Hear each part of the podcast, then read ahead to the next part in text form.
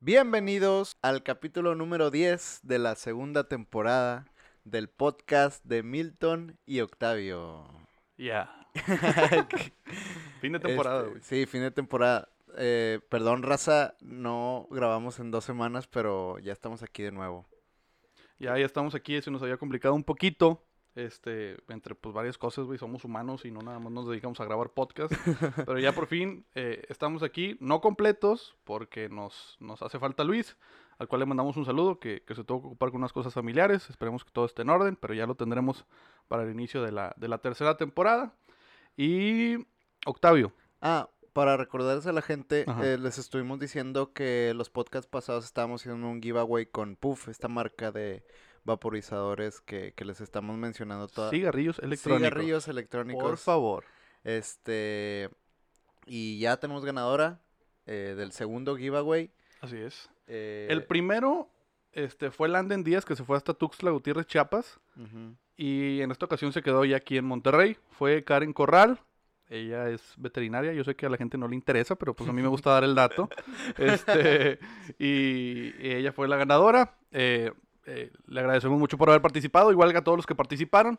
Ya nos pusimos en contacto con ella. eh, ya es cuestión de que nos coordinamos con Puff para que pues próximamente esté recibiendo su premio. Oye, y así como lo hicimos en el capítulo número 10 de la primera temporada, pues obviamente teníamos que hacer algo especial para, para este capítulo número 10. Entonces, eh, no sé si gustas. Claro, pues mira, en la temporada pasada invitamos a varios amigos, este, que la verdad, pues no son más que eso, pero no tenía nada interesante los cabrones. No tenía nada que platicar. güey. Estaba Orel platicando cómo le robaron un celular en, en qué, en el Pal Norte, güey.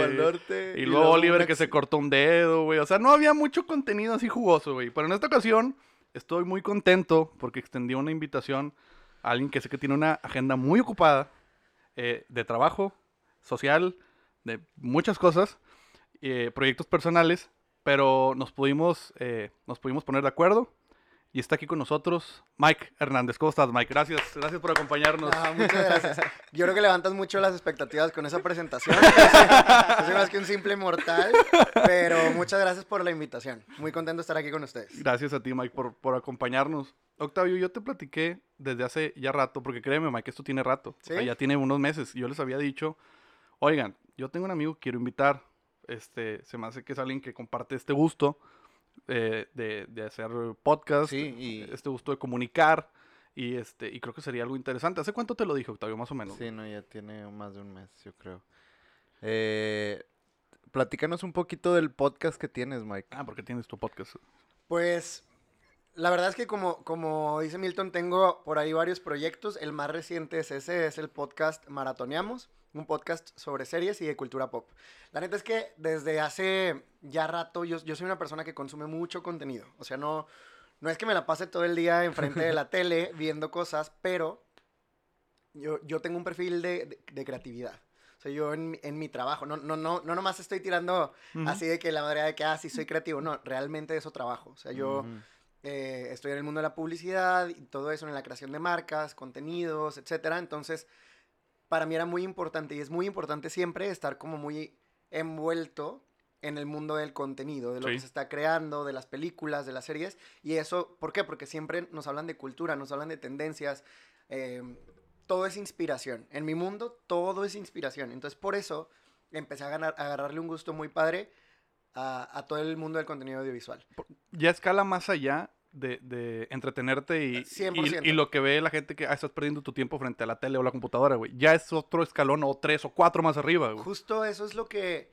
lo- aca- acabas de mencionar algo súper padre porque para mí esa es la finalidad de Maratoneamos. O sea, Maratoneamos es el nombre de este podcast que estoy haciendo. Llevo tres meses y medio, cuatro meses eh, al aire. Y se trata justo de eso, de tratar de darle a la gente más que consuman el contenido por entretenimiento, que sí es, o sea, es súper válido y a veces claro. solamente quieres ver una serie para no pensar en nada más. Ajá. Pero también hay un análisis que se hace detrás que va desde una, una historia, cómo está contada, desde visualmente cómo se ve, cuáles son las cosas de producción, los elementos de casting. O sea, Sí. creo que poco a poco fui desarrollando ese ojo y lo que me gusta es compartirlo con los demás de que, oye, tú también pudieras como analizarlo desde este punto de vista. Sí. Normalmente creemos que una serie ¿está chida o no? Nada más te dicen, oye, recomiéndame una serie. Sí, en- y las ves mucho en Insta Stories de que recomiéndame una, una serie para ver en Netflix, pero no te justifican. claro. O sea, no te dicen por qué está buena, por qué me la recomiendas. No, y cuando a mí me dicen, recomiéndame una serie, a ver, pero ¿una serie para qué? ¿O qué tipo de contenido quieres ver? O sea. ¿quieres algo que sea como mucho de entretenimiento? ¿Quieres algo que sea que, que una, una trama un poco más complicada? Sí. Eh, ¿Para qué quieres consumir ese contenido? Y a partir de ahí ya te puedo dar una recomendación. Sí. Es, es, es algo muy interesante, fíjate. Yo te lo comentaba ahorita fuera del aire. Tú hiciste que yo me metiera a ver una serie. ¿Fue tu primer capítulo? Fue ¿O el el segundo? segundo, Fue el segundo. Fue eh, cuando hablaste de DOA. Sí. Pero te voy a decir qué fue lo que me ganchó a mí. Más allá de relatas un poco la historia, sin spoilers obviamente. Ajá. Pero hubo un comentario que no mucha gente sabe. Que tú dijiste que uno de los productores eh, de esta serie fue Brad Pitt. Entonces yo dije, güey, para que Brad Pitt le haya entrado a una producción de una serie es porque debe de ser algo, güey. O sea, 100%. no es una tontería. Sí. Eso fue, ese tipo de datos, ese tipo de extras, fue lo que me ganchó a mí como consumidor. Pero aparte me hizo verla desde otra perspectiva, o sea, porque también comentas algo muy importante, dices que eh, eh, esta chica, fíjate que me, me acordé de los nombres, el momento que la estuve viendo, pues siempre veía los créditos y ahorita se me fueron, pero bueno. eh, La por- protagonista. La protagonista, eh, eh, Brit Marling, Ajá. y eh, su amigo de la escuela, que es también director y escritor, eh, Batman, no sé qué, porque tiene un nombre como un poquito... Sí, el, el que es medio como hindú in- árabe. indoarábico. nombre, Bueno, sí. eh, el punto es Yo que... tampoco soy tan bueno con los nombres, ¿eh? aunque Sí, no. los mencione mucho. No, y yo- Y me sé las historias, pero Sí, no, la neta es que con los nombres de actores. El, el punto es que mencionaron que esa historia no la tienes que ver eh, ni con tu o sea, ni con tus ojos, ni la trates de entender con tu mente. La tienes que ver con el corazón. güey. Y es cierto, güey. Más allá de que se escuche una frase cursi y todo, güey, es la neta, güey. O sea, si tú ves la, peli- la película, la serie, vas a entender por qué, güey. Y, y el ponerte este switch de verla de esa manera hace que veas un montón de cosas eh, ex- eh, Distintas. distintas, sí, extra de la serie. O No, sea, y es de algo muy hecho, chido. acabas de decir algo también muy padre, porque justo la, la descripción que yo doy en la entrada de, de Maratoneamos, siempre digo, si quieres conocer, si, si quieres recomendaciones sobre qué series deberías de ver, o quieres conocer esos datos interesantes que te conviertan en el centro de atención de las reuniones con tus amigos, Sí. te doy la más cordial bienvenida. Eso, güey. Sí, eso. es- Y justo es eso. porque yo creo que em, el contenido que vemos ya no solo es para nosotros, sino para compartirlo. Sí. Entonces, cuando tú llegas a cotorrear con una cheve, con un café, con lo que sea, con tus amigos, de que alguien dice, oye, ¿ya vieron tal serie? No, sí, yo ya la vi, no sé qué. Oye, ¿y sabías que esto, Esto. es cuando dices, ah, o sea, hay algo más interesante ahí detrás? Y yo, eso es lo que, lo que me gusta mucho, o sea, como que investigar un poco para decir, oye, este dato también está chido. O sea, creo que definitivamente no te puedo decir de que no hay series buenas ni malas. No, sí, hay series muy malas. O sea, creo que Sí. hoy, hoy en día además como tenemos la oportunidad con, con plataformas de streaming como Amazon Prime, Sí, como, ya o cualquiera sea, puede Disney hacer. Plus. Cualquiera, sí. exacto, con Disney Plus que ahora va a llegar. Sí. Ahora hay muchísima más oportunidad para productores y para creadores Sí. de mostrar su contenido. No quiere decir que todos sean Sí. realmente buenos, aunque tengan un sello de calidad tan grande como Sí. el de Netflix o como cualquiera Sí, de si la competencia se extiende, pues obviamente hay tantos rangos de calidad y... No, y de hecho hay mucha gente que, que, que dice, güey, Netflix está chafeando, ya no hacen las mismas cosas que antes. Y yo lo que creo es que no está chafeando, sino que se está expandiendo. Sí, Sí. estás dando gusto a todos los públicos. Exacto. Y yo, fíjate que tengo una amiga que trabaja para relaciones públicas de Netflix eh, en México y me una vez me dijo, a ver, en Netflix hay de todo, pero no todo es para todos. Y eso es creo que algo muy cierto, muy acertado. dependiendo de cómo va creciendo esto, ¿no? O sea, no, no, no creo que para una persona no haya algo que encuentre ahí que le vaya a gustar. O sea, creo que, pero a lo mejor eso que le gusta a ella o a él no me va a gustar a mí. Es que, o sea, tenemos que considerar que desde Netflix, ah, bueno, ya para qué mencionarlas, todas las plataformas de, de- de contenido a, a la carta, eh, ya no nada más la vemos nosotros, esta generación, este, si quieres millennial, si quieres la que le sigue para adelante, la que le sigue para atrás, o sea, ya la ven nuestros abuelos, nuestros papás, o sea, ya, ya el rango de edad de gente que tienes que complacer es enorme. Y ahora, ese rango de edad, si lo vemos en, en un eje X o Y, ahora muévelo al otro, al otro X o Y. En el rango de gustos, No, o sea, se vuelve una cosa enorme. claro. Edad y gustos nunca terminas. Entonces, pues por eso todo lo que una vas metiendo y vas alimentando tu plataforma y aparte vas creando, pues tiene que ser de una... eh, Deja tú la calidad, tiene que ser algo que se absorba para muchos eh, paladares, para muchos ojos, para mucho. Entonces, No, incluso ahorita, digo, ya que te estás poniendo como muy matemático, si tienes el eje X, si tienes el eje Y, en cuanto a edades... perdóneme, señor diseñador, usted No, no, sabe de está eso. bien, no, está perfecto. tienes edades por un lado, tienes gustos por el otro X, pero sácale un eje Z que tiene que ver con formatos. Sí. Entonces, hay gente a la que le gustan, Ajá. o sea, las series de 20 minutos, de 40 minutos, de una hora y media, o sea, Sí. hay, hay para todo, ¿no? Incluso ahorita... De tal género y... que- Sí, exacto. O sea, Netflix acaba de sacar un par de series que son de 17 minutos por capítulo. O sea, es- está chingón porque incluso pues, te echas ahí una ida al baño y vas viendo un capítulo ahí. ¿sabes? O sea, no, te juro, Sí, o es sea, como Sí, ver- no, pero o, sí. o- o vas en el Uber o cualquier cosa. O sea, creo que e, es, es padre tener, tener diferentes formatos de duración también Ajá. porque... No sé, por lo menos a mí los capítulos de una hora ya me cuesta verlos. O sea, ya como que necesito como más actividad o cambiar el switch más rápido. O sea, tiene que ser algo Este- estilo Black Mirror, que sabes que te va a tener así. Eh, Ajá, Aunque, exacto. bueno, ya luego hablaremos de esta temporada, pero bueno. Híjole, sí. Que, uf. Eh, Mike, a ver, cambiando un poquito el tema. Ya, ya hablamos más o menos de, de los temas que tocas y el por qué y todo este mundo que te da mucho material para tu podcast. Pero tú trabajas en la parte creativa, sí, en- englobando, ¿no? Pero tú eres diseñador industrial. Sí, yo soy diseñador industrial. ¿Quieres que les cuente un poquito de Sí, dónde? sí, de sí, dónde porque es un poco interesante saber eso. Sí, es bastante interesante. Mira, les cuento un poco eh, mi background. Yo, yo soy de aquí, yo soy regio y yo estudié diseño industrial. Es más, me voy a ir un poquito más para atrás. Ok. Cuando yo estaba en... Nací el de... Ya nací en 1988. Mi mamá y mi papá. Este, No, mira, lo que sí es una realidad es que yo vengo de una familia de doctores. Mi papá y mi mamá son doctores los dos. Ok. Y dicen por ahí que la medicina tiene un lado creativo bastante interesante. O sea, que muchos de los doctores, digo, no, no, no la mayoría, pero hay un cambio de carrera interesante entre arquitectura y medicina, por ejemplo. Sí. O entre medicina y las artes, digo, artes visuales, plásticas, etcétera. Como que hay algo que conecta por ahí. Mi papá tiene esa como, eh, eh, esa beta bastante como marcada. O sea, él dibujaba desde chiquito y todo esto y así. Entonces, cuando yo voy creciendo, voy viendo lo que él hace, de repente me hace unas caricaturas y todo y me gustaba, empiezo a copiar, o sea, empiezo yo también como a trazar y todo, y entonces mi, mi, desde, desde morrito como que todo mi pensamiento era bastante eh, llevado a la, a la parte de las artes creativas. Ok. Crezco, llego a secundaria y en secundaria ya ves que todos teníamos esta clase de artísticas. Sí. Cuando yo, yo era muy bueno dentro de esa clase.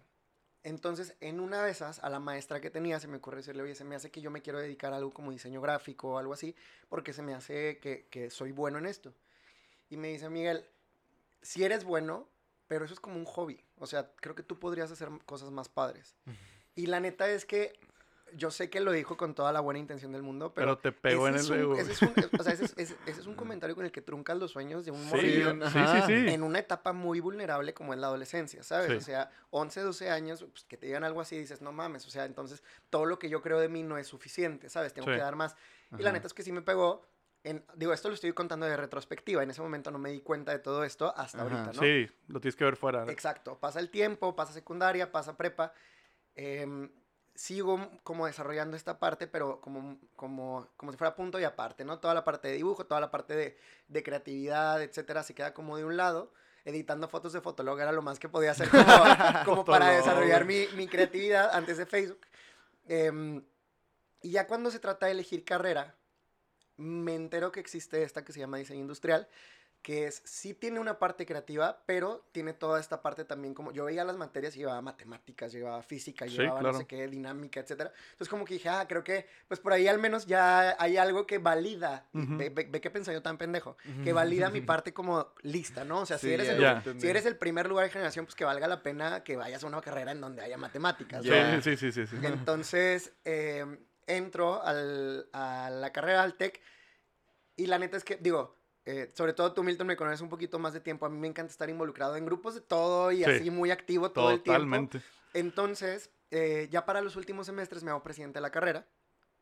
Y cuando me hago presidente de la carrera, admito que no me quiero dedicar al diseño industrial. O sea, era, era presidente de la carrera de diseño industrial, pero digo, güey, el diseño de muebles no es lo mío. O Quiero sea, suponer que eso no lo hiciste públicamente, no, ¿verdad? obviamente no, no, o sea, muchas- así, no, en los eventos de, en los eventos de, de la carrera y todo eso, de que, pero no sean diseñadores industriales. No, la verdad es que, este, la parte de diseño de producto no fue lo que más me atrapó a mí, pero yo me daba cuenta cada vez más que el pensamiento creativo, publicitario, veía estos videos de campañas publicitarias y me rayaba, o sea, decía, no Sí. manches, es lo que quiero ver.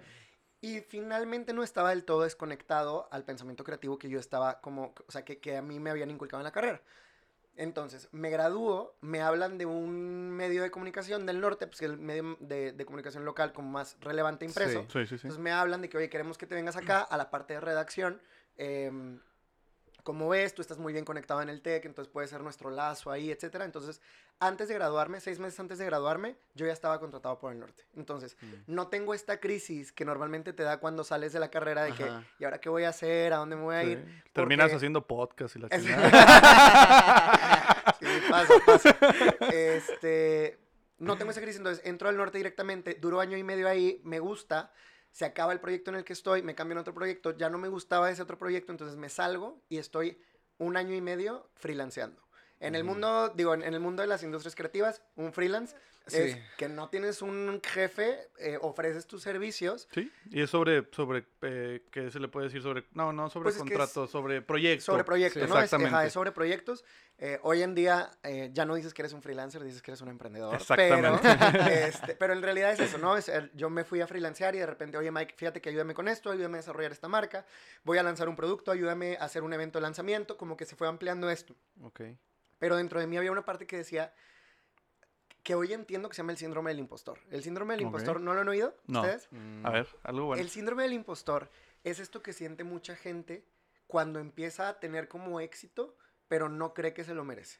O sea, como que dice, güey, es que eres súper bueno, no sé qué, y la madre, te vamos a invitar a dar esta plática. Y dices, ok, jalo, jalo, pero adentro de ti dices, El "No por qué mames, Yo- yo y- quién yo, soy para yo dar una para plática. hacer- dar una plática, o quién soy si este trabajo, pues la neta es que ni supe cómo hacerlo, pero al cliente sí le gustó, etcétera. Entonces, Ok. yo sentía ese síndrome del impostor como muy fuerte adentro de mí, Ajá. que dije, yo tengo que formalizar Sí. esto que, que hago como de manera empírica, ¿no? Esta parte de diseño gráfico, Sí, esta sí. parte de los eventos, etcétera. Y me dan ganas de hacer una maestría enfocada a publicidad. Ok.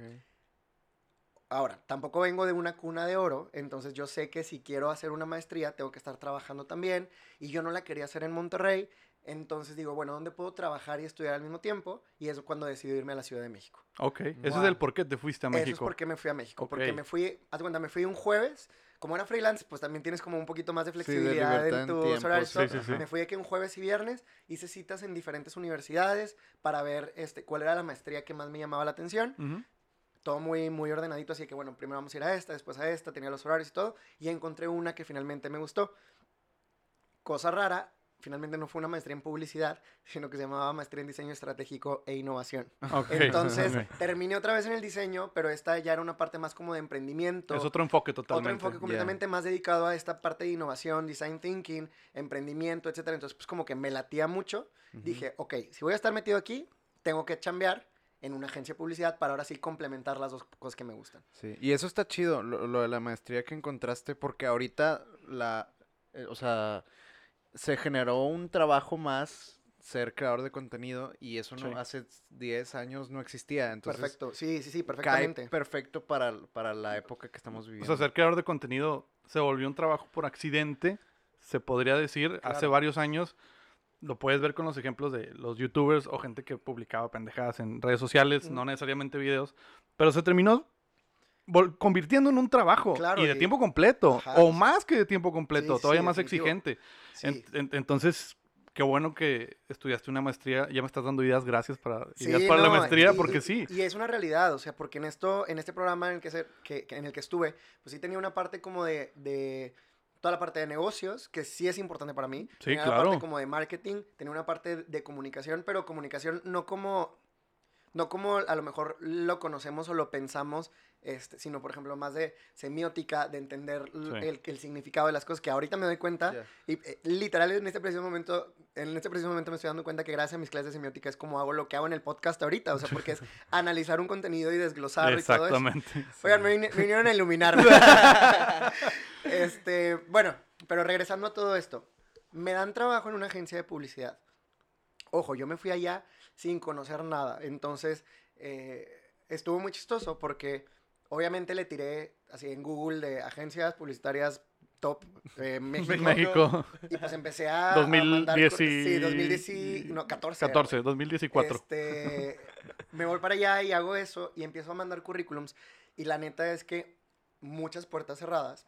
Porque, uno, no tenía experiencia en publicidad como formal. Y dos, tenía la maestría lunes, martes y miércoles de 6 a 10. En mi cabecita in- in- inocente, yo decía, ah, bueno, los trabajos normalmente son de 9 a 5. Entonces, pues yo de ahí me voy y de 6 a 10 tengo mis Sí, clases. horario No, perfecto. claro, güey, en mi Sí, cabeza, hasta que me doy cuenta que las agencias de publicidad trabajan de 9 a 10, 11, 12 de la noche, ¿sabes? sí. Total, me abren una puerta en donde me dicen, me, me contestaron literal de que, digo, porque ya que te contesten, ya es ventaja, ¿no? Sí. Y me dicen, oye Miguel, tu, tu perfil está interesante, pero la neta es que no tienes ni experiencia ni tiempo. Entonces, pues digo, a lo mejor después háblanos cuando termine la maestría. Y le contesto, muchas gracias por tu respuesta, pero por favor entrevístame, eh, platicamos en persona y te das cuenta a ver si te puedo servir para algo. Ok. Está bien, vente. Me voy, no, me entrevistan y fíjense, esto está, esto está chido para que vean que lo que hacen de contenido puede ser de valor. Me dijeron, ok, ya vi tu currículum, está normal. Vi el portafolio que mandaste, está normal. Pero lo que me llamó la atención es el blog que escribes. Ok. Entonces, Ah. Yo tenía un blog en ese momento que se llamaba Cada quien sus cubas. Cada sí, yo, lo seguía, güey. es- claro. es- era- bueno, era- esa, te yo te robé esa frase, quiero que lo Eh, sepas. no, güey. y después muchísima gente la, la, la- ya es parte de la conversación. Sí, ya es parte de la conversación. Y nosotros teníamos el cada quien sus cubas.com. O sea, realmente Sí, sí, sí. era algo que empezamos a hacer mucho yo cua- tiempo. igual cuando lo vi dije, bueno, esta frase la voy a usar en, en reuniones, en pláticas. No, fíjate que fulanito, no, pues sabes que güey, cada quien sus cubas. Está la verdad es que... Era buen, era buen blog. fue- éramos muy adelantados a nuestros tiempos, porque eso fue, pues sí, en el 2010, 11, cuando empezamos con esto. eh, y entonces, eran, pues, finalmente era opinión, ¿sabes? Sí. O sea, era una opinión, pero eh, en ese momento era escrito. Entonces, me dice mi jefa, que bueno, que después se convirtió en mi jefa, que leyó mi blog y que le gustó mucho ver mi estilo. O sea, Claro. me dice, eso es lo, me- lo que más me gustó y por eso te abrí las puertas de esta entrevista. Ahora, no te puedo contratar así, te tengo que poner una prueba para ver si vale la pena, pues, tipo, lo que, o sea, es- esto de, de que aunque no tengas tanto tiempo y aunque no tengas experiencia. Sí. Total, me ponen la prueba, la hago como se me ocurre, porque yo no tenía una estructura, porque pues nunca había estudiado nada de publicidad. Me, me presenta y me dice, y le presento y me dice, a ver, aquí hay falla, aquí hay falla, aquí hay falla, aquí hay falla, pero sobre esto se puede trabajar. Sí, Entonces, claro. te vamos a contratar con la condición de, son tres meses de prueba, obvio. Como todos. Todos entramos a las 9, tú vas a entrar a las 8. En vez de hora y media de comida, vas a tener media hora para que te puedas salir a lunes, martes y miércoles a tu maestría. Entonces, Lo tomo. y lo tom- ah, y me dicen, ah, y el tipo, el sueldo que te vamos a dar es la posición más junior que hay dentro de la estructura de la agencia porque pues no tienes experiencia.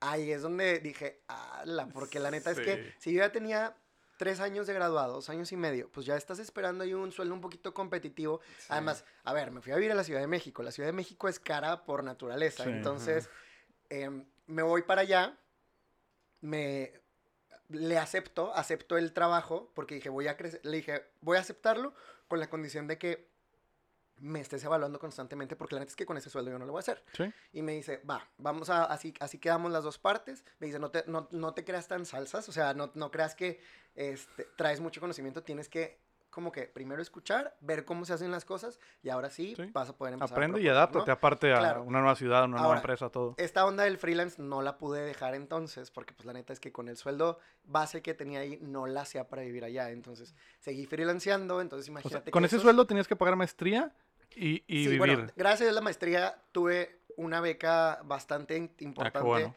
que eso sí me alivianó mucho.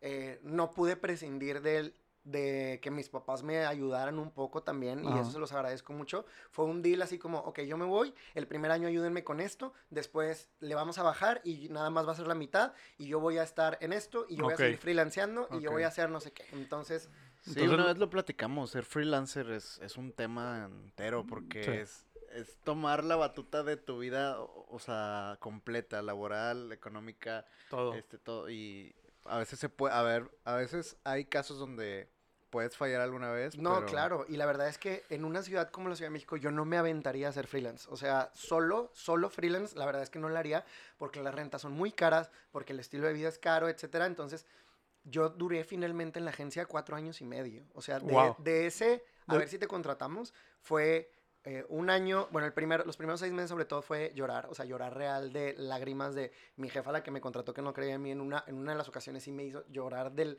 feedback. Feedback es una palabra Sí. bonita Sí, para sí, decir sí. el pinche cagón que Sí, me- este, mm, y después, pues, quedarme ahí, ir creciendo. Después, oye, no lo haces tan mal. Oye, lo haces bien. Oye, ¿sabes qué? Después de estos dos años y medio trabajando juntos, ya te puedes quedar en mi lugar. Ella se fue, me quedé como director creativo. Oh, Este, ok, y los últimos dos años de la agencia estuve, o sea, del que estuve allá, ya quedé como director a cargo del departamento. Entonces, quiere decir que sí Wow. hubo cierta evolución. Sí, no, Este, un poquito, un sí, poquito. Sí, sí fui bueno. Em, y, la verdad es que esto es una... A veces hago reflexiones como si fuera ya un viejito en, así en, terminal, etapa terminal, porque lo que sí reflexiono es, me di cuenta cuando ya estaba en esta posición de la dirección creativa, que las diferentes partes que habían compuesto mi vida tenían algo que ver para donde yo estaba. O sea, porque Ok. necesitaba una parte de negocios que ap- aprendí en la maestría, necesitaba hablar en público muchísimo para vender mis, mis propuestas, que en todos los grupos estudiantiles y todo era hablar en público siempre y la chingada. Entonces, toda la parte del pensamiento eh, de diseño y, y la conceptualización, que también aprendí en mi casa, etcétera. Entonces, como que todas las herramientas, hasta la, a la parte de escribir, a- hasta la parte que, de escribir que aprendí en el blog, Sí. como que todas las, las piezas sumaban Ajá. para que esa posición en la que estaba fuera la ideal para mí. Entonces, fue algo bien chido y, y con la agencia con la que trabajé, sigo trabajando incluso ahorita desde acá. Pero después de cuatro años y medio, digo, esto ya se acaba. Es un ritmo y un estilo de vida muy cansado para mí. No Sí. porque no pudiera hacerlo, sino porque es insostenible a largo plazo. O sea, estas jornadas de más de 12 horas trabajando. No puedes vivir así toda tu vida. No, y sobre todo sabiendo que esa lana no era para mí.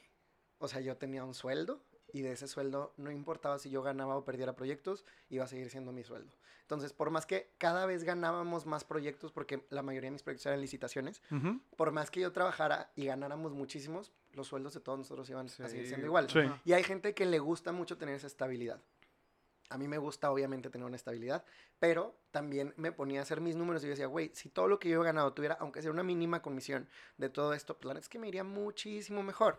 Entonces lo, lo platiqué con los dueños de la agencia y todo, de que Miguel, muchísimas gracias por todo el trabajo que has hecho con nosotros, pero la neta es que ese no es el, no es el esquema de pagos de esta agencia. Entonces, eh, pues ya, después decido, ¿sabes qué? Creo que el proyecto de la Ciudad de México y la Ciudad de México me fascinaban, pero es tiempo de dar el siguiente paso y es cuando decido regresarme a Monterrey a volver a trabajar por mi cuenta. Wow. Y Así es como llegas de regreso entonces. así es como llego, pues apenas hace unos meses, o sea, tengo seis meses aquí, llegué en enero de este año, Ok. entonces... Y ya se te quitó el acento chilango y todo. Pues más o menos, güey, porque fíjate que este, creo que, bueno, ahí, ahí la- la- las personas que estén escuchando eso podrán decir, este, decidir un poquito mejor, pero cuando estoy aquí me dicen, güey, ¿y por qué sigues hablando tan chilango? Y cuando, estoy- y cuando voy a la de México, porque estoy yendo una vez o dos veces por mes, me dicen, Ajá. ¿qué pedo? ¿Ya te hiciste bien norteño otra vez, cabrón? Entonces, pues ahí ando como medio mezcladillo. Oye, mezclado. y, y dentro de esta regresada que te- o sea, cuando ya saliste de allá, ¿partió de ahí lo que tienes de motivación honesta? Ah, sí. O Todavía no les hablamos de ese proyecto. Sí. No, lo cual es muy unas- interesante. un pinche estuche de monería. Mira. Ok, para la gente O que nos está pa- nada más escuchando. para que se den cuenta de la dinámica. O sea, yo invité a Mike para que él hiciera el podcast. Nosotros estamos comiendo pan, güey. Hay unas crepas de aquí, café. nomás todo es tu trabajo, Mike. Este, No, no, oigan, ustedes interrumpanme cuando quieran porque ya saben que pues, ya... No, ya- claro, no, pero para hablo eso estamos. O sea, yo creo que si no interrumpimos es por lo clavados que estamos, güey. Sí. Porque es de que. oh, cuéntame más, güey. Está muy interesante. Sobre todo porque yo creo que ahorita tú, eh, por la experiencia que nos llevas, en, en el buen sentido, no te estoy llamando viejo, güey. No, pues, les llevo sus años. O sea, sí, sí, nos llevas que 6, 7 años. Sí. Este, lo suficientes para tener mucha más experiencia. Y sobre todo una persona como tú, tan movida y todo lo que nos has platicado, todo esto que nos estás diciendo, créeme que nos va a quedar gran parte para nosotros aplicarlo de alguna manera, o por lo menos para mí aplicarlo. No, y, en- a- y en- al escucha también, o sea. y al la- escucho también, que es la idea totalmente. Entonces, eh, es un pequeño paréntesis para, para agradecerte y que sepas que sí te estamos tomando en cuenta todo lo que No, estás platicando. gracias. Pero sí, eso que dice Octavio, Mm. motivación honesta, es, es algo que me llama mucho la atención porque creo que va a hacer clic con lo que ya podemos después platicar los tres. Sí, eh, eso me, me gustó muchísimo por el impacto que tiene. Si quieres platicarle a la gente cómo nació la idea, seguramente y nació es? de ese... Sí, ¿y qué es motivación honesta? Eh, eh, definitivamente nació por ahí. Ve. Eh, motivación honesta es, si lo, si lo podemos describir como algo muy concreto, es una línea de agendas, de agendas y planners que tratan de sacar lo, tipo, lo más chingón que hay dentro de ti. Así es como la- la- el tagline, por así decirlo, la descripción muy, muy tranquila, pero definitivamente esto viene de la historia como detrás, ¿no? Entonces, yo les decía que me fui allá, que tenía un sueldo bajo y que seguía freelanceando y todo eso. Y la neta es que vivir en una ciudad como la Ciudad de México y tener este tipo de cosillas y estar lejos de tu familia te puede bajonear. O sea, eso es algo Sí. muy real y no me da pena decirlo. Creo que hay momentos en donde dices, puta, güey, tomé la decisión correcta o la neta no. Y a todos nos puede pasar en cualquier momento. ¿Qué fue lo que pasó? Que yo solo me doy cuenta o yo solo digo, güey, a ver, aquí nadie te va a echar porras sino tú mismo. O sea, tú tienes que ser tu mayor motor para seguir haciendo las cosas. Y siempre he sido esta persona que comparte mucho en redes sociales lo que piensa. Lo que empiezo a hacer es que agarro mi, mi, mi pluma y agarro una hoja y cada semana empiezo a escribir una frase diferente que tiene que ver con motivación, pero de- con un lenguaje como muy Más común, muy coloquial, ¿no? Sí. Entonces, por, ese- por ejemplo, este, la, primera fa- la primera frase que fue la más, la que hizo así como esta catapulta, fue una que decía, un día vas a voltear para atrás y vas a decirte a ti mismo, neta hice tanto pedo por algo así y vas a sonreír, ¿no? O Sí, sea, sí, esa- sí. Sí, es- son las cosas hablando del chilazo. Sí, hablando el chilazo, ¿no? Entonces, subo esa frase a mi Facebook normal, a mi Instagram, y empieza a moverse y a moverse, a moverse, a compartirse, a compartirse, a compartirse.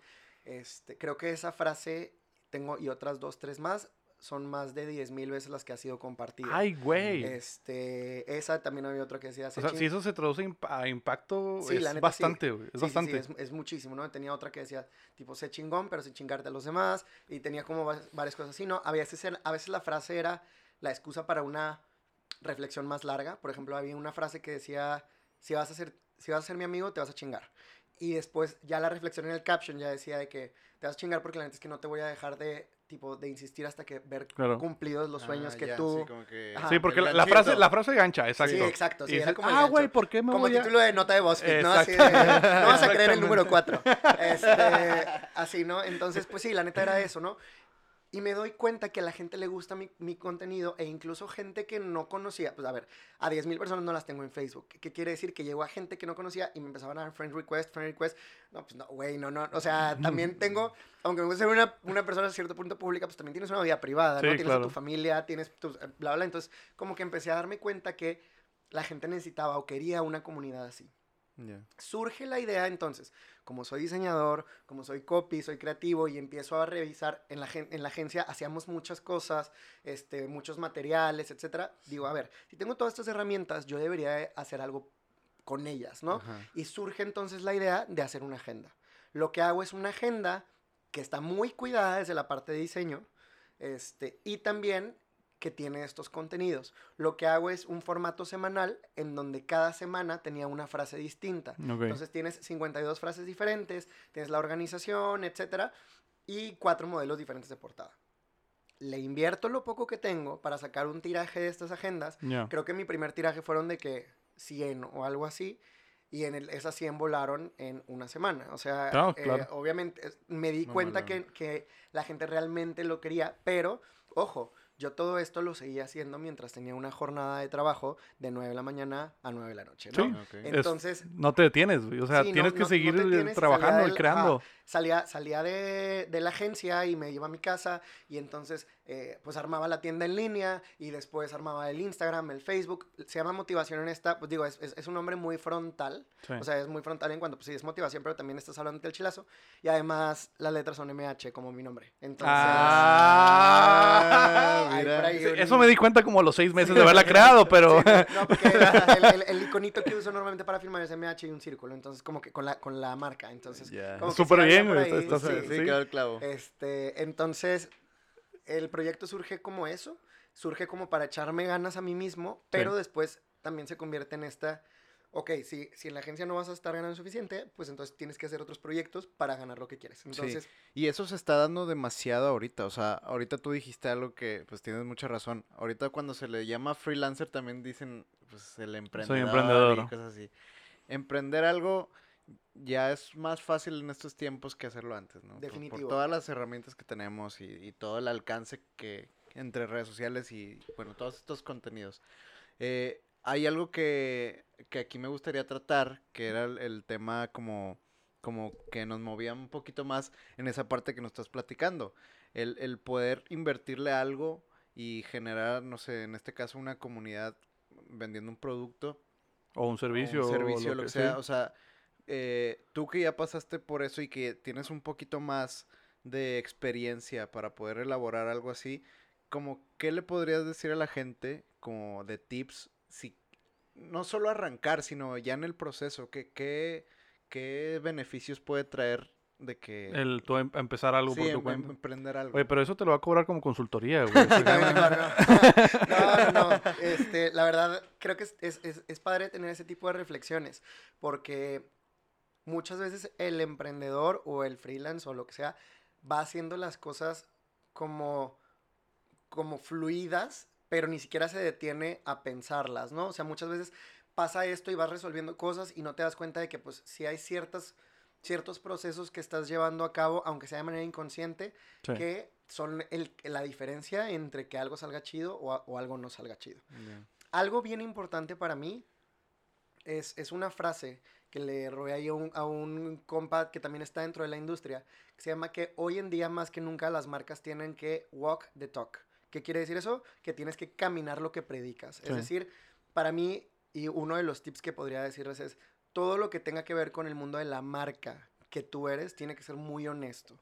Es decir, eh, si la marca dice que hace algo, realmente el producto que Lo estás que vendiendo o el servicio que estás ofreciendo lo tiene que hacer. Sí. Para mí es, por ejemplo, muy lastimoso ver que alguien esté ofreciendo sus servicios como una eh, agencia de marketing digital y entras a ver sus redes sociales y estén chafísimas, ¿sabes? Sí. O sea, como que dices, güey, seguro que está, o sea, seguro que estás ofreciéndome eso, este, o, o un producto, eh, alguien está vendiendo un producto que dice que hace maravillas y te metes a ver los reviews y los reviews son pura cagada, entonces como que creo que es mejor no sobrevender las cosas que tienes y decir, esto es lo que hay, ¿sabes? Y, Sí. y- Sí. y siempre, te lo prometo, que siempre habrá alguien que va a querer eso. No te voy a, no te estoy diciendo que se va a conformar con.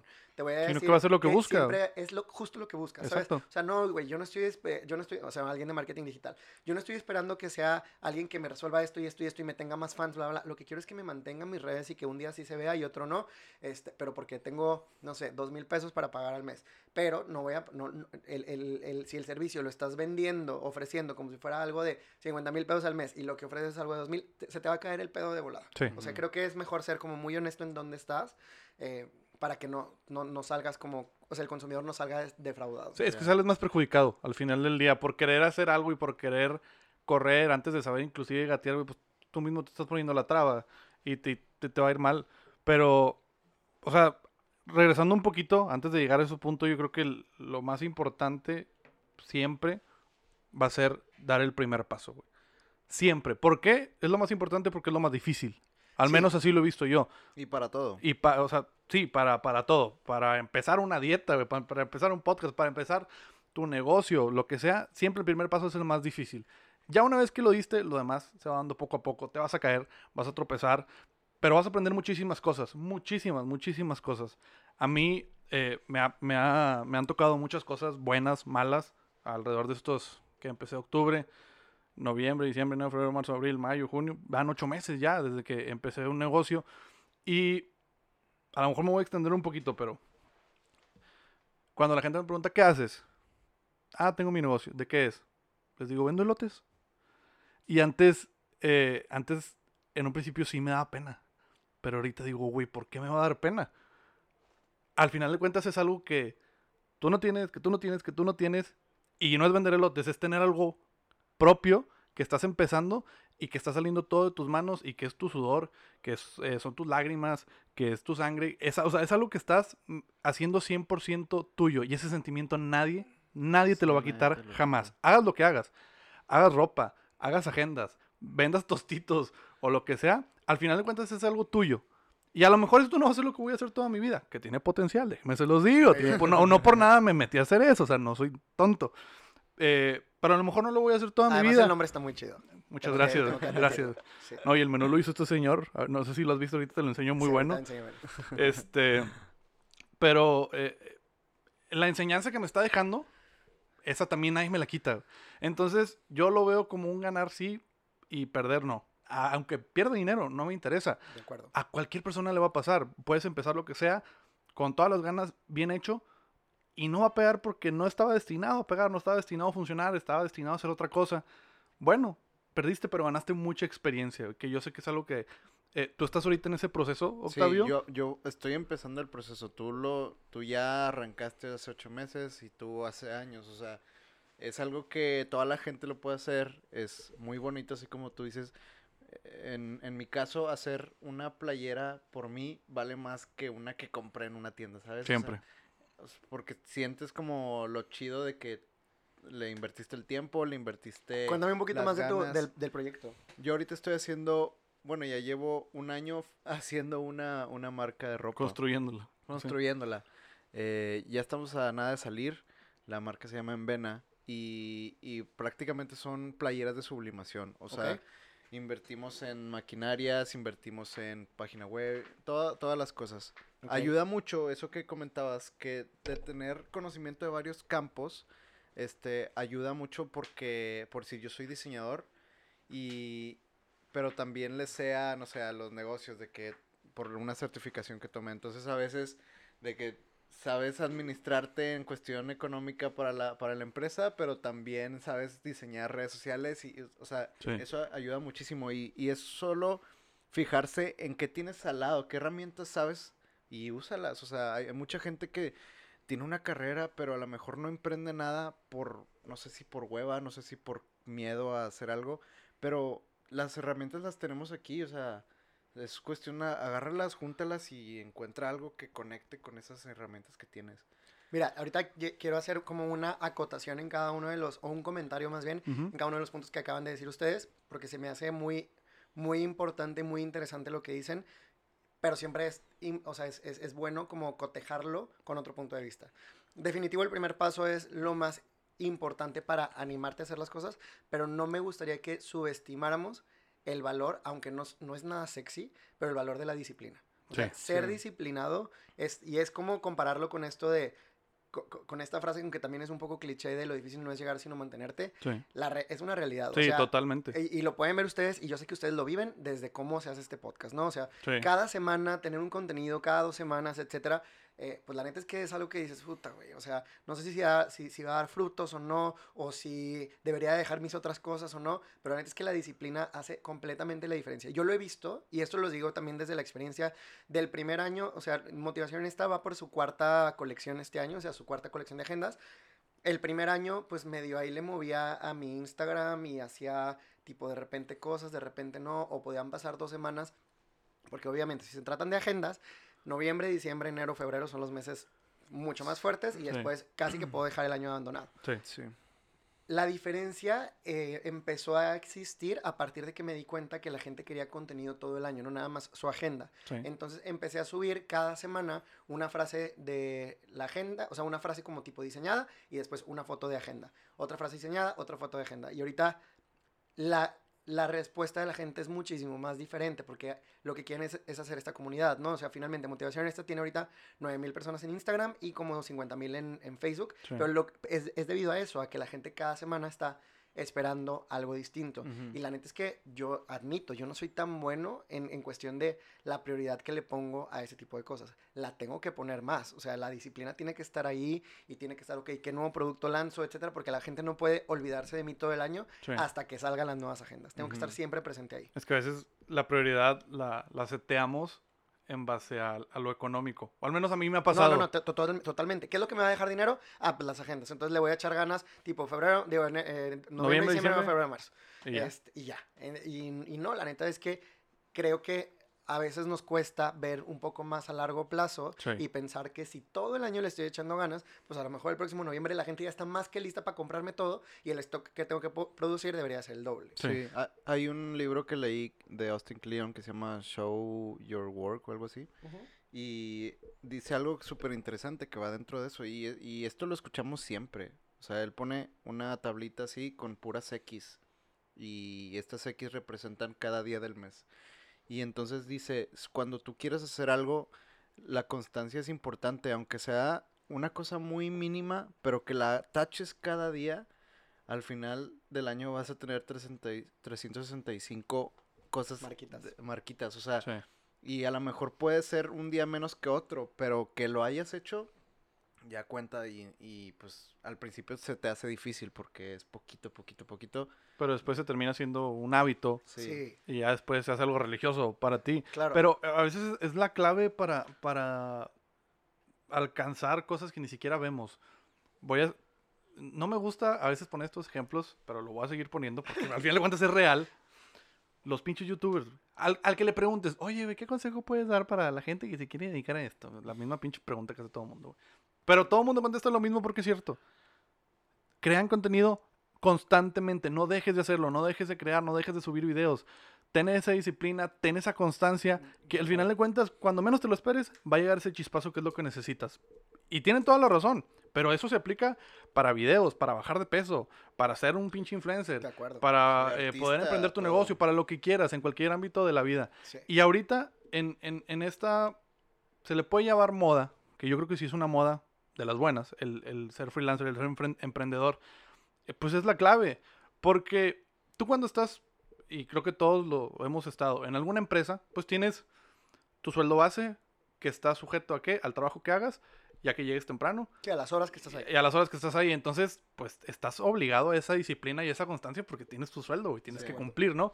Pero ya que estás fuera y ya que estás por tu cuenta, no hay nadie que te obligue, no hay nadie que te diga, oye, tienes que estar levantado a las 7 de la mañana para estar ya empezando a laborar a las 8 y terminar pues a la hora que tengas que terminar. Sí, no hay nadie que te diga. No hay nadie que te exija, no hay nadie que te diga más que tú mismo. De acuerdo. Y a veces el ser tu propio jefe o el no tener jefe hace que caigas en la comodidad y hace que te vayas para abajo. Entonces, esa misma disciplina y esa misma constancia que tenías cuando estabas de Godines en X lugar, es la misma que tienes que tener No, cuando tú seas es- tu propio jefe. va a ser muchísimo más auténtica. O sea, yo me levanto ahorita más temprano que cuando me levantaba en Macken.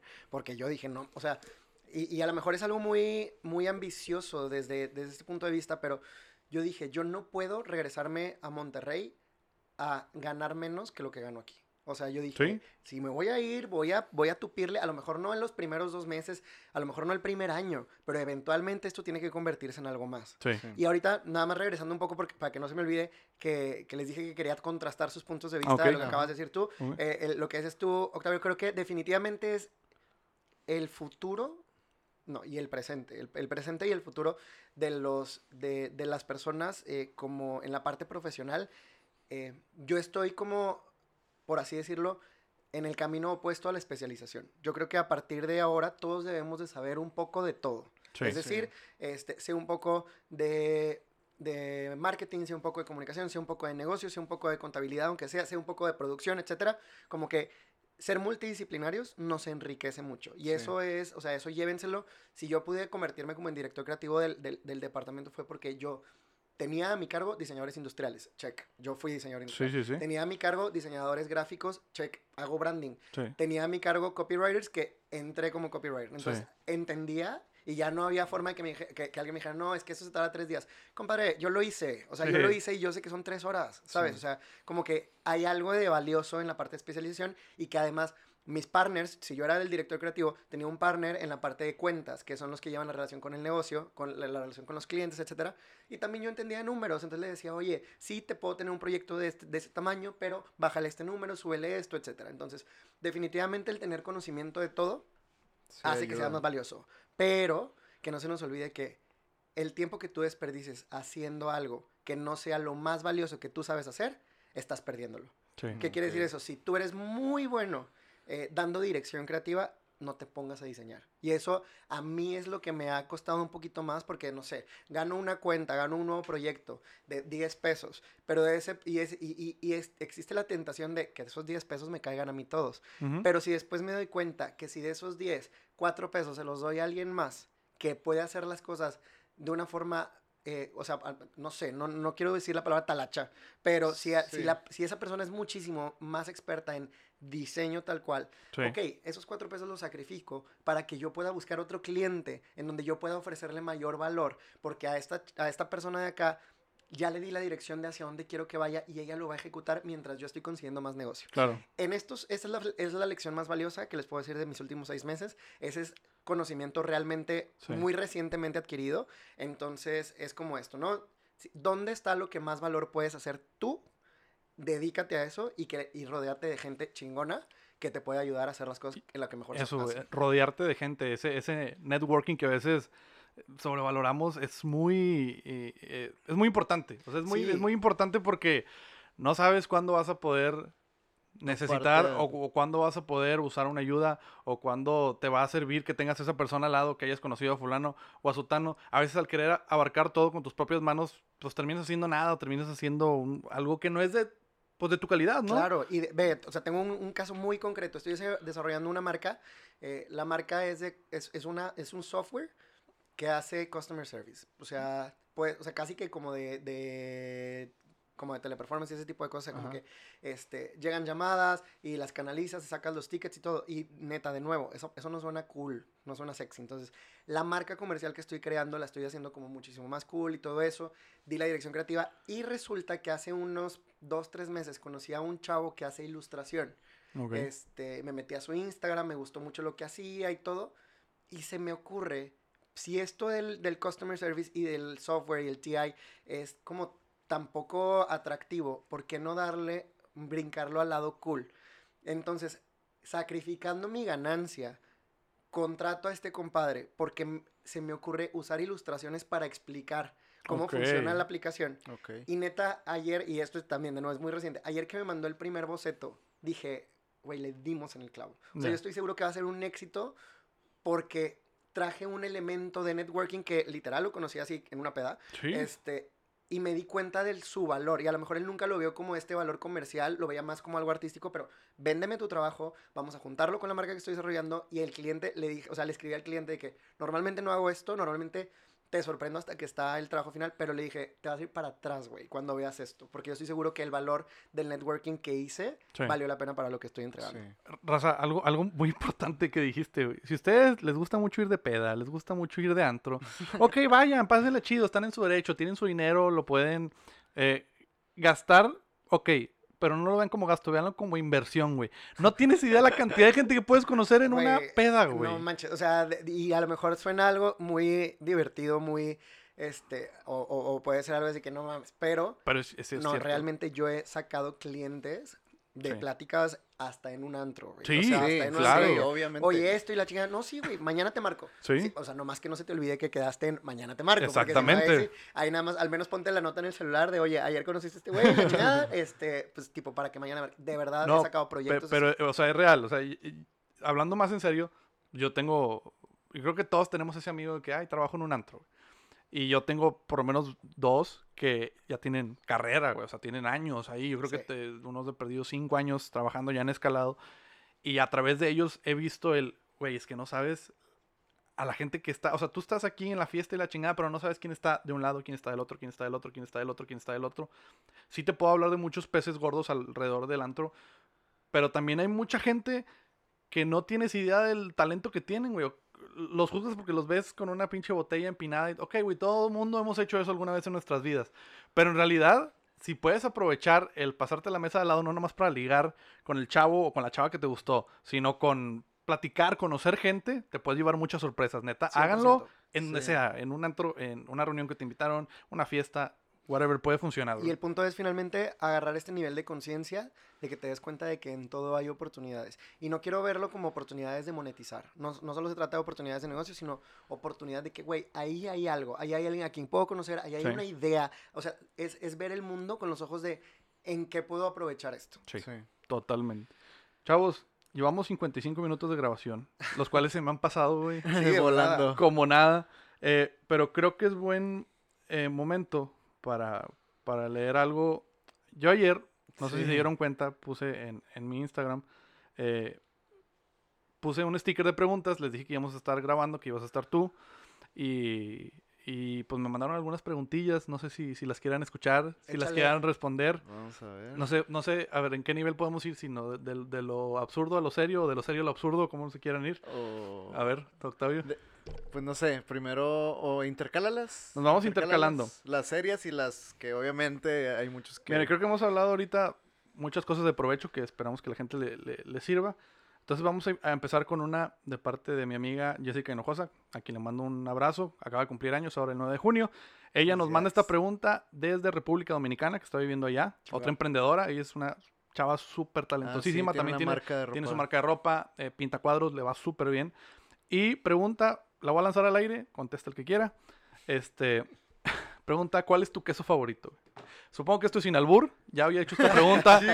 Ya había hecho esta pregunta, ¿te acuerdas? en- cuando Sí. entrevistamos a Toño Nelly. Ajá. la- Este, ¿cuál la es? misma pregunta. Es la misma pregunta, güey. Ya lo está haciendo religiosamente al parecer siempre que pongo preguntas para el podcast. ¿Cuál es tu queso favorito? Yo, en mi caso, ya había dicho que el manchego es mi queso favorito. Eh, el Oaxaca. Ok. ¿Tienes algún queso favorito, Mike? Eh, la neta es que sí soy súper quesero. Ya no, y tengo que admitir eso, ya no le hace tanto bien a mi organismo. O Ya sea, real, el, el jueves. O sea, te no- imaginas un vinito y un quesito y dices, qué No, rico, güey, pero... Deja tú, o sea, el jueves en la noche fuimos a cenar, salí, perdón, si también salgo un chingo de fiesta. Y fuimos a Red Spot a cenar y pues ayer lo sufrí y por eso ayer ya no pude salir nada.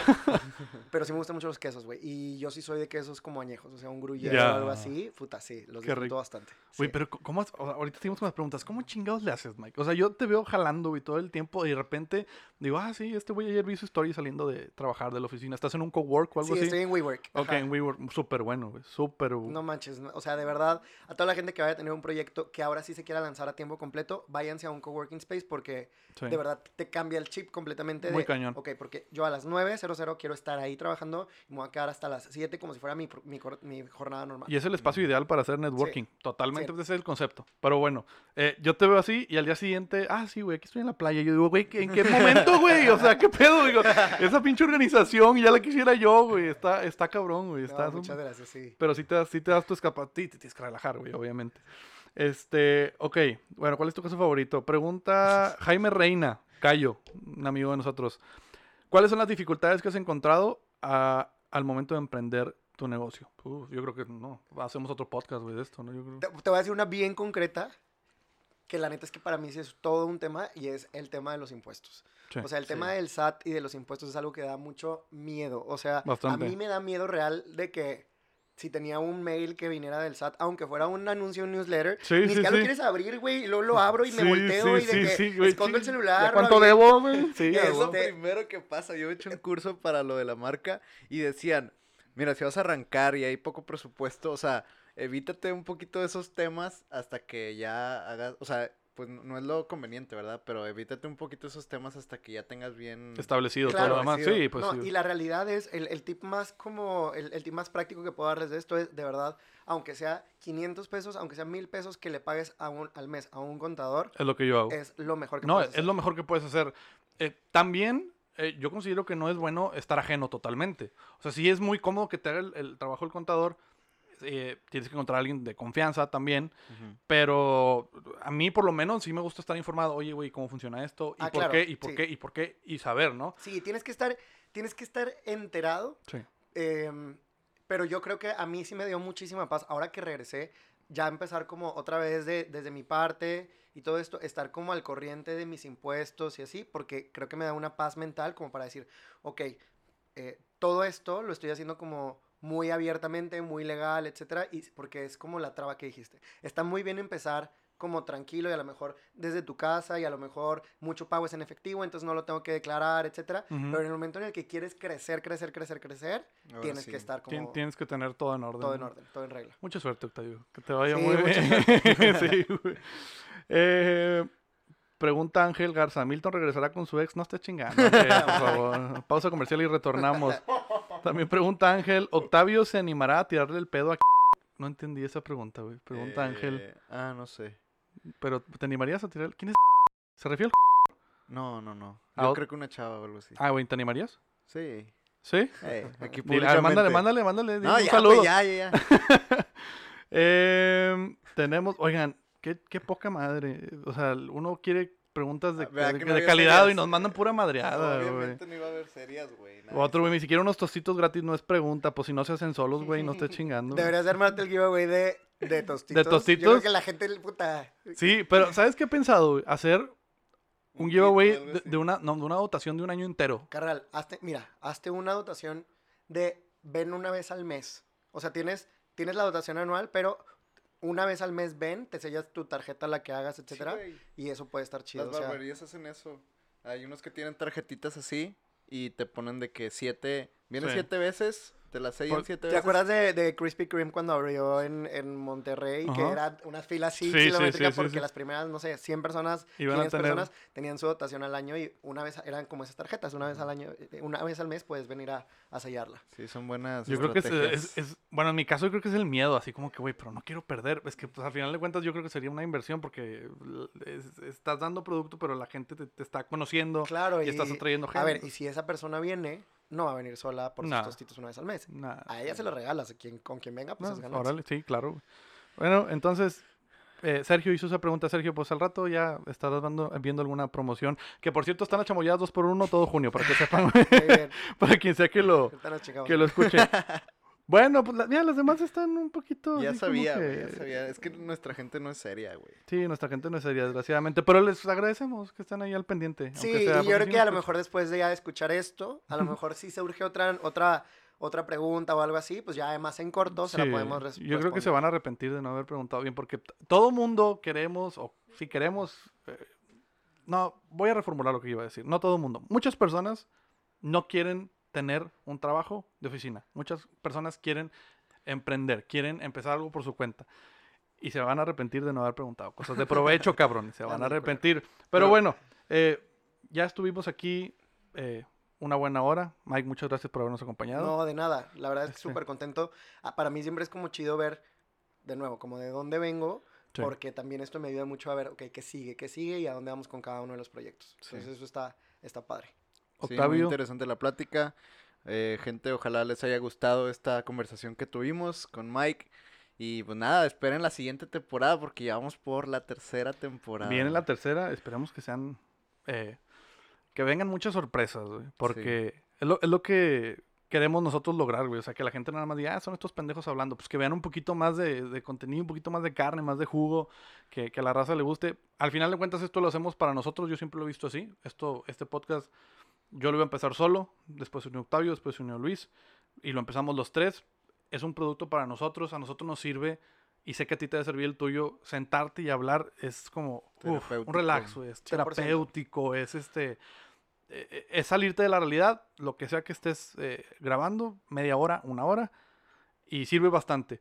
Pero pues también eh, es interesante saber que alguien te está escuchando, que alguien este, eh, a lo mejor comparte tu opinión, alguien no la comparte, hay debate, entonces se va haciendo todo un mundo interesante conforme va pasando el tiempo, así que bueno, esperemos que la próxima temporada sea un, sea un poquito más, Oye, más Mike, completa. ¿dónde te podemos encontrar? ¿Redes sociales, tus marcas, todo lo que haces? Pues mira, mi, mi cuenta personal es arroba miguelhernandez.mx. Mi página es igual, www.miguelhernandez.mx. Súper. Em, arroba motivación honesta es el proyecto de agendas y arroba maratoneamos es el podcast. Arroba maratoneamos. Yo soy fan de maratoneamos. Ay, gracias. Oye, me, ¿qué- me aventé el último de Black Mirror. Está ¿Sí? bueno. Híjole. ¿Qui- ¿Quieren hablar, esta Black, ¿Quieren hablar de Black Mirror? ¿Cinco, tres minutos? Le Yo sí quiero- damos, le damos. Ok. Ya estamos aquí. ¿Tú ya viste Yo Black no, Mirror? no la he visto la, la nueva temporada, o apenas va a salir. No, ya salió. No la he visto. Mira, ok, bueno, vámonos un, un, un one on one entonces. Pero no, no, sin, sin, spoilers. No, yo sé, ese es tu sello. sin spoilers. Es más, para que sea más rápido, voy a dar mi definición de capítulo por capítulo. El primero, Striking Vipers. Eh, es un capítulo que yo recomiendo no ver con amigos. Te puedes poner muy nervioso. Un poquito. La neta es, creo que es la premisa muy interesante, es una premisa muy buena, eh, logra cierta empatía, creo que es un poco aburrido como capítulo. O sea, Sí. creo que hay un jugo, o sea, hay una idea muy buena, creo Sí. que la ejecución es la que dije. Se quedó corta. Se queda un poquito corta, pero en realidad la idea es... Sí, es muy buena. sí. Es muy buena. Hasta eso yo creo que, o sea, adelantándome, de los tres capítulos es el mejor, para mi gusto. Ok, ok. Para mi gusto. Después sigue el de Smitherin. Smithereens. Smitherin. Smitherin, ¿cómo lo puedo definir? Eh, yo creo que lo definiría como un capítulo que nunca estalló. O sea, yo sí lo sentí. Lo, lo vibré como eh, algo que tiene este increchendo, que vas, vas, vas, vas, vas. Pero nunca sentí, a, a pesar de que obviamente tiene su desenlace, nunca sentí ese ¡pum! que te dejan a lo mejor todos los demás capítulos de las temporadas Si no pasadas. hubo algo mind-blowing al final, Sí, no. eh, a- se me hace un capítulo bastante interesante en cómo va llevado a cabo. Hay una parte muy, muy chida que te pone a pensar en que las redes sociales, a través de redes sociales, alguien puede saber más de ti que la misma policía o el gobierno, y eso está chingón, este, porque también es una realidad. Sí, claro. Este, pero concuerdo en que me hubiera gustado un. O sea, como que, que explotara la. Que Sí, o tronara sea, la e- tacha. es- ese twist que Sí. todo el mundo esperamos en cada capítulo de Sí. Black Mirror, güey. O sea, siempre tiene ese twist que dices, ay, cabrón, eso no lo vi venir. De acuerdo. Y el, el último de Ashley El- O, El de Miley el de Miley Cyrus, Es escuchado interesante. Mira, Eh, la neta es que sí es interesante. El único tema es que podrían hacer un spin-off de Black Mirror que fuera Black Mirror for Teens. sí, y Y ese, sería ese perfecto. O sea, O sea- para, para mí Ashley O fue como ver Hannah Montana. Imagínate que eh, el escritor de un capítulo de Hannah Montana en Disney se echó un toque de mota, güey. Y, y siguió manteniendo el Pues como lo que PG-13. hizo Hannah Montana a Miley Ah, Cyrus. como lo que hizo Miley Cyrus fuera, ok, sí. Pero mi, mi punto es que no, o sea, yo sentí que vi un capítulo de Hannah Montana un poquito más elevado Es, y, es- y- y con un es poquito... una película, o sea, es, pudiera ser una serie de Disney Channel. Sí, ¿Sabes? O sea, ser totalmente. una serie, no es, no es malo, la producción es- está padre y Sí, todo, sí, sí. pero creo que sí, eh, este, ¿qué, qué es lo que pasa? Mi reflexión es que Black Mirror se ha convertido como una serie de culto para un público adulto. Sí. Le pones un capítulo así y parece que de verdad es para otra audiencia, para una audiencia más joven. Este, finalmente es Miley Cyrus, tiene su, su base de seguidores que seguro millones de personas van a ver ese capítulo por ella Sí. pero definitivamente está en otro nivel de madurez que el resto de los capítulos. Yo creo que lo que pasa ahí es que Charlie Brooker, que es el, el- el- el creador de Black Mirror, Ujú. él es el, el creador y el escritor de todos los capítulos uno. menos uno. Entonces, yo creo que ya es hora de que un nuevo equipo de escritores, asesorados por él, Claro. que él sea el que dé los vistos buenos y todo, pero que se metan, porque neta, ya se está quedando muy reciclado con sus ideas. Sí. Eh, yo, la verdad, nunca fui fan. O sea, yo soy muy de las personas que todo el mundo está viendo algo.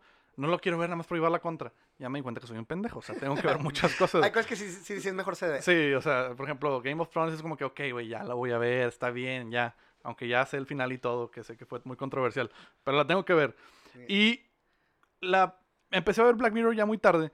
Y ya que me gustó y dije, ok, esto está interesante. Espero la, la, la nueva temporada y veo y digo, ah, pues bueno, ya a, a mal, a mal hora me empecé a interesar. Pero bueno, al final de cuentas te entretienes, güey. Sí. Así como la Y nueva película. Con la nueva película que vi que ya la viste, la de Adam Sandler con, eh, Con Amor- Aniston. con Jennifer Aniston, está muy buena. O sea, está para ¿La viste? entretenerte. ¿La Claro, la vi viste? ayer. Eh, Güey, de verdad me entretuve mucho. O sea, o el mucho, reparto mucho, yo mucho. digo que debe estar buena. o Sí, sea, pues, sí, la neta es- es Y seguridad. te voy a decir algo, Adam Sandler a mí me da mucha hueva muchas veces, pero en, en este papel está como contenido, se ve más maduro, está Sí. chido. Jennifer Aniston es un amor. Toda la vida. Este, pues Luis Gerardo es el representante mexicano, que está chido. Y que te voy a decir algo. Digo, ya sé que esto no es maratoneamos, pero... eh, Güey, tú, güey, todos bañate. Ahorita es sí. maratoneamos por cinco minutos. Dale, por Este, favor. Netflix lo hizo muy bien en la construcción de esta película, porque lo que hizo fue... Ustedes saben, Netflix hace todo como con ecuaciones, por así decirlo, con inteligencias de mercado. Sí, sí, sí. Entonces, a- em, la gente en, hace unos años, digo, la gente de Netflix se dio cuenta que Adam Sandler tenía una base de seguidores muy leales y buscaban mucho las películas, por eso hacen un acuerdo de exclusividad con Adam Sandler por varias películas. Sí. Esta es parte de esas películas. Ok, ¿a quién le vamos a poner? Como quien dice, hacen esas ecuaciones. Las películas que Adam Sandler tiene con Jennifer Aniston son las más chingón, o sea, es la más chingona, es la que más buscan. Vamos a, a traer a Jennifer Aniston y lo que hicieron fue, los papeles secundarios de esa película son estrellas en diferentes mercados. Ok. Ah, Entonces, eh, o sea, mercadológicamente, Luis Gerardo es muy atractivo para el mercado mexicano, además Sí. de que pues con Club de Cuervos ya es parte de la- del talento Netflix. Sí. Entonces, meten a eso y todo el marketing alrededor de la película en México Son incluye ellos a Luis tres. Gerardo. Sí, Exacto. claro, Ya. totalmente. Pero- Pensemos que en otros países están ellos dos, Adam Sandler Eh, y y Aniston con el con, artista con del otro y con otro. con Eso es súper inteligente. Bastante, o sea, güey. Y además de que literal, es- esto parece- parecería como, como si metieras ingredientes a una olla, porque, ok, ¿qué le gusta a la gente? Las persecuciones de carros, ahí les van. Sí. Que les gustan los misterios, ahí van. Les gusta eso, o sea, como que los escenarios increíbles, todo. La película de verdad tiene todo para entretenerte. La verdad, sí. Yo pensé que iba a ser una comedia Ahí- baja. Ahí, dos, tres. Eh, Es, es el humor de Sandler. Sí. De Sandler, totalmente. Pero ahora lo disfruté más. O Sí, sea, tiene un, po- tiene un poquito más. En, en un- así, lo voy a dejar así al aire, no voy a meter spoilers. En un momento me estaba molestando un poco el papel que le dieron a Luis Gerardo. Pero Se me gustó. redime. Se redime. Se llama Misterio a Bordo, por, por cierto. Lo pueden encontrar mis- como Véanla, Misterio a Bordo. súper recomendada. Así para pasar el rato con los amigos, con el novio, con la novia. Siéntense, pónganla y se van a divertir totalmente. Yo tengo una duda, quiero saber si tú me la respondes. A ver. Ya empezamos otro capítulo. No vale madre, güey. No vale madre. Nos despedimos como tres veces. A ver, iba a salir la nueva temporada de Black Mirror. Ajá. Y luego anunciaron una pendejada como de Black Mirror con. Little con- Black Mirror. Little Black Ah, Mirror. sí. ¿Eso era puro pedo o era cierto? Es cierto. Ahí, ahí va. Es, es bueno ese chisme. Sí, porque ya no supe qué pasó. Little Black Mirror Ajá. iba a ser una miniserie a través que, que iba a ser solamente a través de YouTube, en donde los protagonistas iban a ser estos youtubers como Juan Pazurita, Rudy Mancuso, Lele Pons. Lele Pons y sí. todos estos, ¿no? Cuando se esta temporada, digo, esta miniserie iban a ser las tres, o sea, tres, tres semanas antes de De- la fecha de estreno de la quinta temporada, Ok. como si fuera como para generar expectativa. Sí. Sí. Cuando anuncian Little Black Mirror y sale el teaser, la gente se encabrona Sí, claro, en redes sociales. O sea, en Twitter les tupieron cómo se les ocurre una franquicia tan cabrona meter a estos güeyes porque la neta, de nuevo, ahí está el, el problema. Lo- seguramente lo que querían era hablarle a una audiencia más joven, sobre todo pensando en el capítulo de, De, HBO, Miley, sí, de Miley ajá. Cyrus, sí. eh, y, y- y lo toman mal. Entonces, ¿qué, qué pasa? Se baja ese contenido, se frena la comunicación, pasa el estreno de Black Mirror y ya sin tanto anuncio, le cambiaron el nombre a la miniserie. Se llama eh, The Future We Have o We- The Future We Are, no me acuerdo cómo se llama. Y sí se subieron los capítulos y está en el de Juan Pazurita, está en el canal de Lele Pons, está etcétera, pero ya no lo subió Netflix. Le cambiaron el nombre y Ah. cambiaron un poco el concepto. Y la neta es que por no dejar, para prepararme para el capítulo de Maratoneamos de Black Mirror, lo que hice sí fue echarme uno de estos que los encontré. ¿Duran igual una hora más o menos? No, duran 7, 8 minutos. Ah, O sea, son minisodios. Ah, ya. Me lo eché y la neta es que no está mal, pero qué bueno que sí lo separaron de Black Mirror, ¿Por porque qué? neta hubiera sido un error completo. Hubiera sido un, un error garrafal. Es que quiero Sí, suponer que Sí, es todo con- manchas el nombre, güey, o sea... Manches Sí. el nombre, es eso. O sea, es, es mejor de tenerlo como una historia aparte. Sí. Este, Netflix, creo que incluso en, en el, en el canal de YouTube de Netflix sí sale, pero ya no se llama Little Black Mirror, sino se llama The Future no sé qué. Este, y sí tiene sus buenos seguidores. O sea, si tú ves, si entras al canal de Juan Pai y ves el video, sí es de que no manches, qué buena historia y la madre, pero no, lo, no, no está a la altura del... Y- pero, pero, del o sea, si son historias estilo Black Mirror con Sí, comedia. futuristas. No, no, no, no, no. ¿No? ¿No? son con comedia. O sea, son historias así como medio dramáticas y así. Este, El capítulo que yo vi era como si fuera un... eh, No, no quiero encontrar a los patrocinadores, pero era como si fuera un, una, no, un vaporizador. Ok, ok. No era específicamente un cigarro electrónico, pero era como todo giraba alrededor de eso y los efectos que tenía la gente. Ok. Entonces, eh, hay algo interesante por Es ahí. que yo por, por el casting, yo pensé que iba a ser algo chistoso, porque todo, o sea, todos ellos son, Sí, son... son, Son, son yo- de Vine en un principio, ¿no? Juanpa, Lele, Rudy Mancuso, no me acuerdo quién más estaba, pues todos eh, su... Tienen esa característica cómica. en su personaje. Entonces, Bueno, yo a ver, no llega al nivel de drama y de misterio y de... No, así, no, que- de- nunca. De los capítulos de Black Mirror, pero sí es... O sea, no es, no es humor. No es humor. Ok, yo, yo pensé que iba a ser así, por eso dije, no, pues qué error están cometiendo. Sí. Porque van a meterle comedia a algo que no es comedia. Exacto. O sea, no, no, no puedes ligar una cosa con la otra. Por eso se me hizo un error garrafal. Ya después verlo así, eh, que no es, que sí tiene su tono de drama y... Échale el ojo nomás, o sea, Sí, por- sí, se lo voy a aunque echar. sea por curioso, de, vean uno. Y ese es uno como de estos, como random facts que platicamos al principio, como de DOA y lo de Brad Pitt. Sí. O sea, acá es lo mismo, ¿no? Ese es uno de los random facts que en la conversación está chido de que de repente sacar de que, no mames, te- supiste que iban a sacar una serie de Black Mirror donde salía Juanpa y salía Lil Pons, pero la cancelaron porque a la gente no le gustó. Bueno, no la cancelaron, le cambiaron. Le cambiaron el nombre, güey. Sí, sí, sí. Pues ya, ya, ya los encontré ahorita, güey. Se ven prometedores. Sí los voy a ver. Sobre todo ya que me dices que no es comedia, que sí es algo serio, ya con eso me llama un poquito más, güey. Sí. Pero ahorita que dijiste eso de los random facts, no sé por qué, pero a mí me gusta ser esa persona. güey. Me gusta tomar lo que tú dices de que quieres ser el centro de atención, quieres ser el que tiene. La conversación. Pero, güey, la gente, ah, ¿sabes qué? Este pedo, así, así, así, así. No es cierto, güey. Nada, ni de Sí, pedo, güey. Ah, eso- O sea, termina siendo como que el, el güey que sí, está bueno, pendejo. Pero bueno, ellos se quedan con, con la, con la ignorancia, güey. No, y vas a ver que después llegan a su casa y lo googlean de que, ah, Ah, sí no es mames, sí sí, sí. Se mamó este güey. Oye, una última pregunta que no la puedo evitar, Mike. Y Échala. ya, mira, y, y- y si, si quieres contestarla bien o bien, tú sabes. ¿Quién estuvo en el podcast de quién? ¿Tú en el de Ventures o Ventures en el tuyo? ¿Los dos? ¿Los dos? Sí, o sea, ¡Wow! Sí, yo grabé un capítulo con él y después él uno conmigo. O sea, nos juntamos en una sola sesión Ajá. a hacer tipo los... El de él y el tuyo. Ajá, El de él es el soliloquio, ¿no? Sí, el de él se llama Soliloquio y... Este, Y maratoneamos. Lo que hicimos fue... No, más bien lo que hicimos ahí fue contestar ciertas preguntas. Ajá. Este, y ya después el, el, grabamos el mío, en el que lo entrevisté. La neta es que hay un tema con el audio muy, muy gacho, pero Neta. pues mira, la neta es que ya, digo, lo, lo, lo, menor, lo menos que puede pasar es lo sacamos y después pues a lo mejor grabamos otro. Nos llevamos bien. Y- es- sí, es, es lo que yo tengo la duda. ¿Cómo se conocen? Yo sé que él, no sé hasta qué punto, pero eh, fue lasallista, como, como nosotros, o no. Según yo estuvo en, en el Chapevera, no sé, porque hace muchos Ah, no años, sé. que yo soy fan de este güey de toda la vida, eh, vi que subió un video, sube una foto del anuario y trae el uniforme del Regio. Ya. No el de nosotros, pero sí de alguno, o sea, nosotros me refiero al Regio Country. Eh, sí, Chepevera o Cumbres o no sé, güey, por allá. Entonces, según yo, dije, a lo mejor por ahí estuvo el conecto. No, la neta no. La neta yo lo conozco desde cuando yo estaba en carrera. eh, mi, mi hermano se fue con él como, digo, se, se conocieron de intercambio y la madre, y después regresó y como por Twitter y la chingada. La verdad es que nos hallamos muchísimo porque estábamos como en el mismo mundo, él en la creación de contenidos, yo en el mundo de las marcas, etcétera.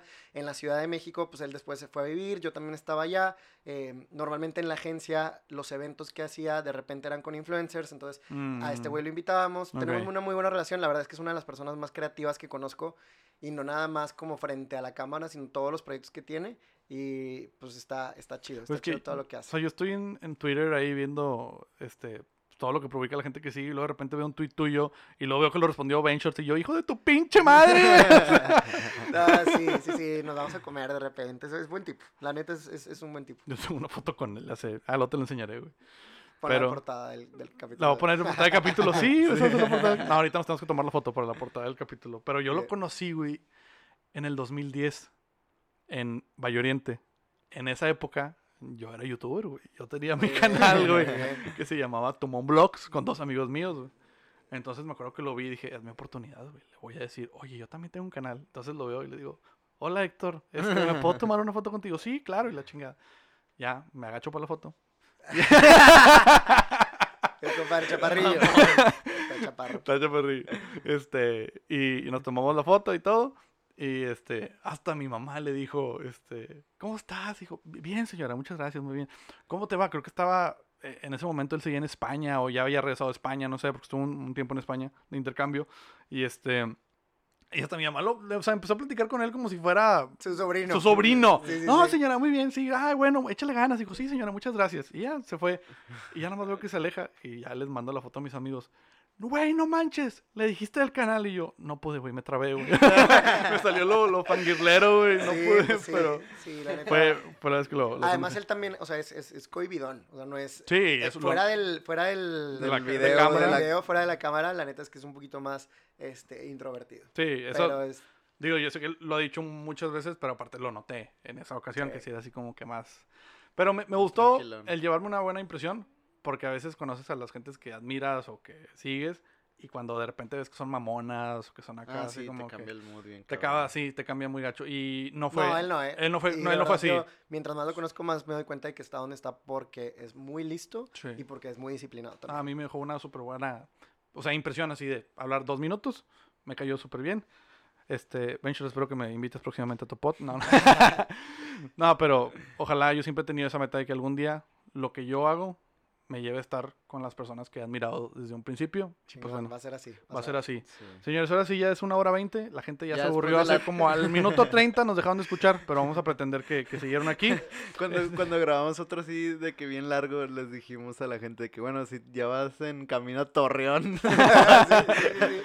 Está bueno para carretera ese capítulo. Sí, sí, está bueno para carretera. güey. Mucha gente lo hace, güey. Yo Sí, lo hago. sí, o yo sea, acabo de regresar de San Miguel escuchando como 3, 4 capítulos ¿sí? y es- la neta es que sí se- se te, te sientes un poco más acompañado. Los tuyos son especiales porque yo los hago para eh, a vueltas, güey. Por el- la duración. Sí, la son duración. cortos. Son cortos, entonces, ah, voy aquí, voy acá, los pongo en el carro y es súper, súper entretenido. Sí, son más prácticos. Bueno, ahora sí nos despedimos, señores. Mike, ya nos habíamos eh, eh, despedido, pero otra vez muchas gracias por haber estado.